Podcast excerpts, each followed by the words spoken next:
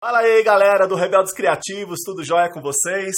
Gravando aqui para vocês mais um vídeo dessa semana, legal pra caramba. Eu quero contar para vocês um pouquinho do que, que tava por trás da história que eu escrevi hoje, às seis da manhã eu acordei. Fui escrever a última história do Devir, a última dessa, desse segmento, pessoal. Que eu fiz os primeiros seis meses com uma característica, com uma linguagem visual das ilustrações diferenciada, saiu o livro a respeito disso. Aí eu fiz os, os próximos seis meses com uma outra linguagem, com uma outra característica, com outra, com outra linguagem visual. E essa história vai estar completando, que eu vou lançar ela aí na, na semana que vem, um ano de Devir, um ano, é a 52 história. O que, que eu conto nela, o que está por trás dela.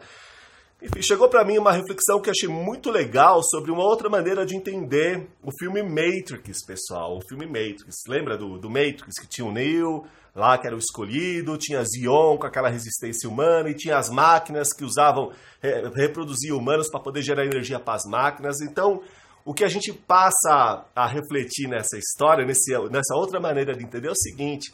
É, é, tem um, uma coisa que é meio um contrassenso, que é assim, pô, se as máquinas conseguiram se desenvolver tanto, né, em termos de inteligência, de capacidade de resolver os problemas e tudo isso, por que, que elas ainda dependeriam dos humanos para gerar energia para elas? Elas não poderiam ter criado uma outra fonte de energia, hã? uma outra fonte de energia que fosse muito mais viável, que desse muito menos dor de cabeça, inclusive tirasse essa questão da ameaça, né? Da ameaça, da, da resistência que era encontrada lá em Zion, daqueles humanos lá. Então, se a gente é, é, é, seguir por este caminho, a gente vai, a gente pode imaginar que não só não, não só existia a Matrix como tal, mas que na verdade aqueles humanos que eram incubados ali para gerar energia podia ser uma simulação também, uma outra Matrix. E da mesma forma, aquela resistência que se encontrava em Zion também podia ser parte da Matrix, só programas rodando. E por que, que a máquina faria tudo isso? Para poder aprender algo que ela não sabia até então, que é como uma, uma inteligência que a gente pode dizer que é tipicamente humana, que é aquela capaz de aprender através do erro, é aquela que é capaz de tomar escolhas que não são lógicas, escolhas que são irracionais, né? Então a gente pode ir sabendo, por exemplo, que o Neil era um programa da própria máquina rodando como responsável para poder é, é, aprender isso, tanto que chega lá um momento que acho que o Neil está conversando com o arquiteto lá, que ele até fala assim, ó, oh, existiram vários outros escolhidos antes, todos eles falharam, lembram disso? Então o Neil, ele tinha que acreditar, como um programa rodando pela própria máquina, que acreditar em primeiro lugar que ele era humano de verdade. Né? Até que o filme começa assim. Segundo, ele tinha que se apaixonar por alguém que ele também considerasse uma humana de verdade. Aí é onde entra a Trinity. E a partir dessa paixão, desse amor criado entre os dois, ele começaria a, a, a aprender ou a tomar decisões, a, tomar, a ter certos comportamentos, a tomar determinadas atitudes que não eram baseadas na lógica, que eram baseadas no erro, nas escolhas irracionais, por causa do amor, tal, essa história toda. O filme, enfim, aborda isso. É uma outra maneira de ver o filme que eu estou contando aqui para vocês. Mas isso é muito louco, né? Então, é, é, a, a, máquina em si, a Matrix em si, ela criou Zion. Não era humanos de verdade aquilo lá, não. Aquilo era um outro programa rodando, responsável para colocar todo o Neo em todo esse contexto. A, a, aquelas. os humanos sendo incubados para poder gerar energia para as máquinas também era outra coisa criada para poder fechar a história, fechar a narrativa onde o Neo estava inserido.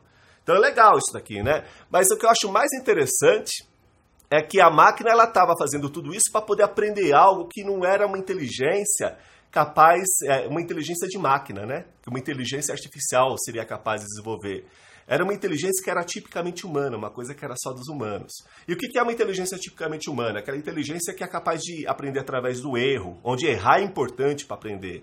É uma inteligência que ela é criativa, ela é inovadora, ela, busca, ela é inventiva, né? É uma inteligência que se descobre durante a invenção. Então, é, na história que eu escrevi hoje, né, acordei seis da matina para poder escrever essa história, a última história do, do Devir, que fecha aí 52 semanas em narrativas do Devir, é, eu, eu, eu caio um pouquinho nesse contexto, eu crio uma ficção baseada com isso, mas no fim a Matrix, ou a máquina, ela, ela, ela, ela se mostra como alguém que não. É estranho falar da máquina como alguém, mas no fim é isso, é uma inteligência, né? uma consciência que está por trás de tudo isso. Mas com alguém que não surgiu como, como a responsável para querer acabar com a humanidade. Né? Hoje tem isso, o Elon Musk, sei lá, tem um monte de pessoal assinando um manifesto preocupado com o avanço da inteligência artificial, que pode subjugar os humanos, né? que pode transformar os humanos em robôs, que pode exterminar a nossa humanidade. E exterminar a humanidade enquanto homo sapiens, enquanto ser biológico também. Eles estão preocupados com essas histórias, né?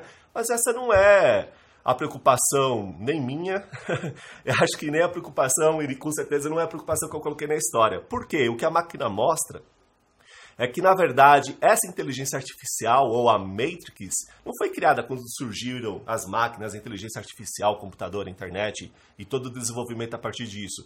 Isso foi criado lá 5 milênios atrás, pessoal. Quando isso aí foi criado? Isso foi criado quando a gente começou a se organizar de uma maneira, com uma visão dualista do mundo, enxergando que tem certo e errado, que tem bem e mal, e principalmente que o que surge disso é que tem um amigo e tem um inimigo. Então, quando a gente passa a enxergar o mundo existindo amigo e inimigo, a gente passa a se organizar também de uma outra maneira, que é, que é se preparando para a guerra. Ou seja, a nossa forma de se organizar, ela passa, ela passa a ser hierárquica. E a nossa forma de nos regular passa a ser autocrática, ou seja, a forma de comando e controle.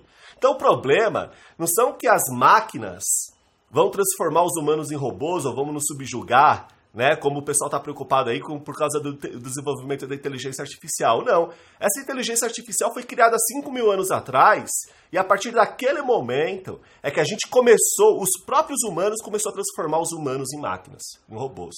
Ao pegar e, e, e, e fazer um, um comportamento, criar um ambiente de comando e controle.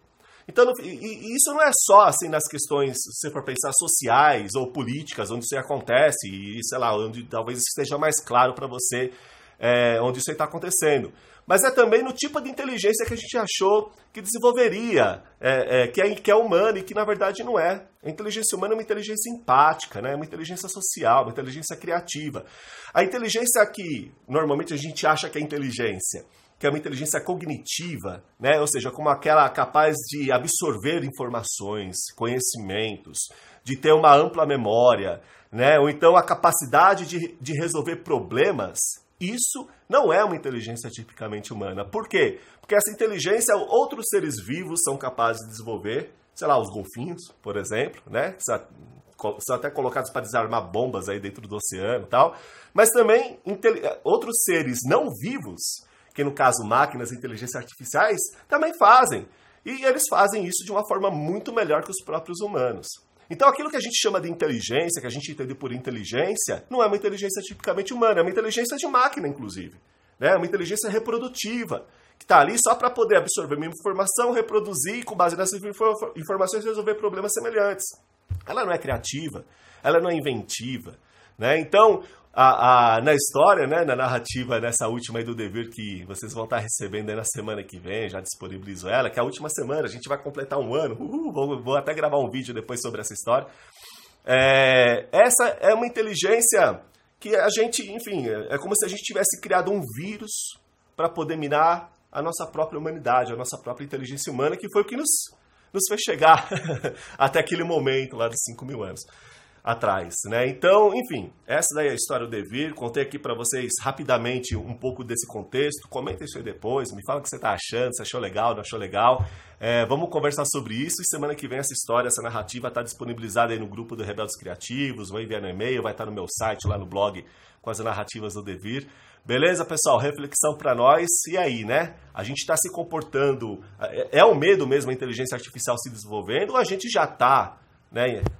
Ou seja, já, já passamos desse, dessa curva né? há muito mais tempo atrás, a partir do momento que a gente passa a valorizar uma inteligência que não é humana, que é uma inteligência que realmente a máquina tem melhor, tem melhor que nós, e passa a se comportar de uma maneira é, é, de subjugar os outros já, né? numa maneira de comando e controle, que ele também não é empática, né? não é humana. Beleza, pessoal? Obrigado pela atenção. Até semana que vem. Abraço para vocês.